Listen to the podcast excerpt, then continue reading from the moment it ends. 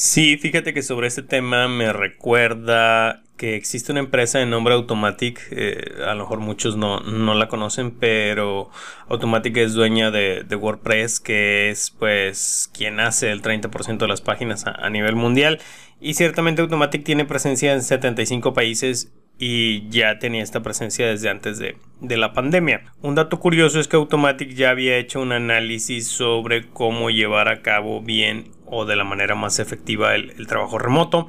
Cosa curiosa que eh, Automatic maneja cinco, fases, ¿no? Este, la, fase 1 es donde dice que, no hay acciones específicas para realizar y que, y que toda la, función de seguimiento de tareas por parte de líderes por correo. Yo creo que muchos comenzaron de, esa manera, ¿verdad? Correo o chat de, la compañía. Y así es como comienza, ¿no? Esta fase de, trabajo remoto. Eh, el segundo nivel es cuando creen que van a recuperar la oficina, ¿no? De que van a, van a volver a sus horarios tradicionales y que pues comienzan iniciando operaciones a lo mejor a las 8 de la mañana y, les dicen conéctate y enciende tu cámara para que, para que te veamos, ¿no? Entonces tratan de que el colaborador esté ahí de, de 8 de la mañana a 6 de la tarde.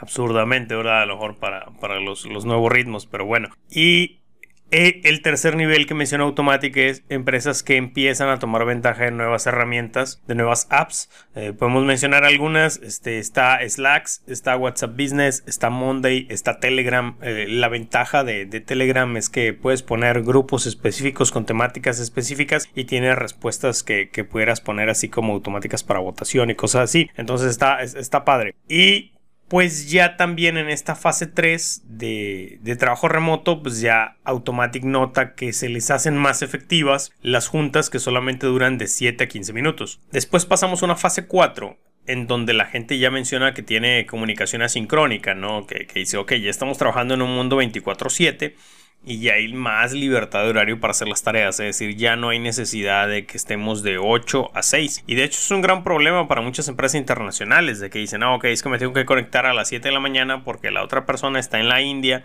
allá es otro horario, o está en China, una cuestión así.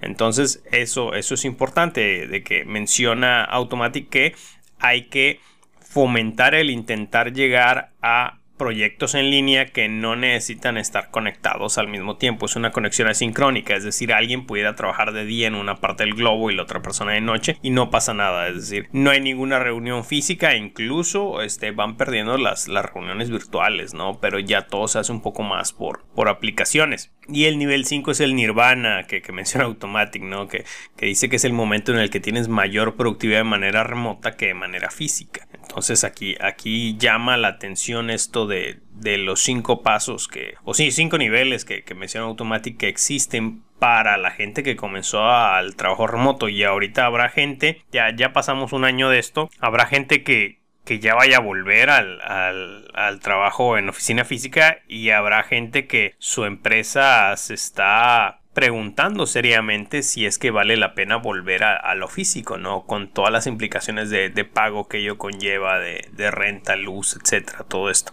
Es una gran pregunta, es una pregunta que muchos directores se deben estar preguntando ahora mismo, CEOs de compañías, solamente que si desean mantener esto del trabajo en línea, valdría la pena el preguntarse y analizar y evaluar realmente en qué nivel están.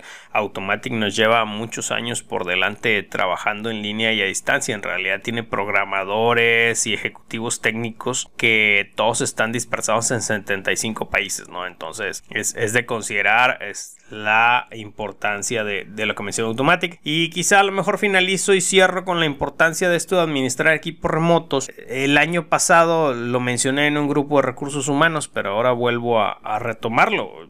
Yo recuerdo haber visto el, normalmente a veces este, reviso tendencias y en agosto creo del año pasado la tendencia de Virtual Team Building, eh, de, esto de trabajo en equipo para equipos remotos se disparó en Estados Unidos un 1500%, ¿verdad? Entonces, ¿cuáles fueron las empresas que sí realmente hicieron algo por eso y cuáles son las empresas que realmente están siendo conscientes de, de investigar toda la data, de las investigaciones que hay, de revisar el benchmark con empresas que ya lo han hecho antes de hace mucho tiempo y de qué acciones son las que realmente están llevando a cabo que sean pues las que fomenten eh, la mayor sinergia y productividad de los equipos de trabajo, ¿no? Y si realmente a lo mejor en la empresa en la que estamos no se está haciendo nada con respecto a esa toma de conciencia y realmente solamente se enfrenta el, el momento buca de volátil, incierto, complejo y ambiguo este, a cómo va llegando.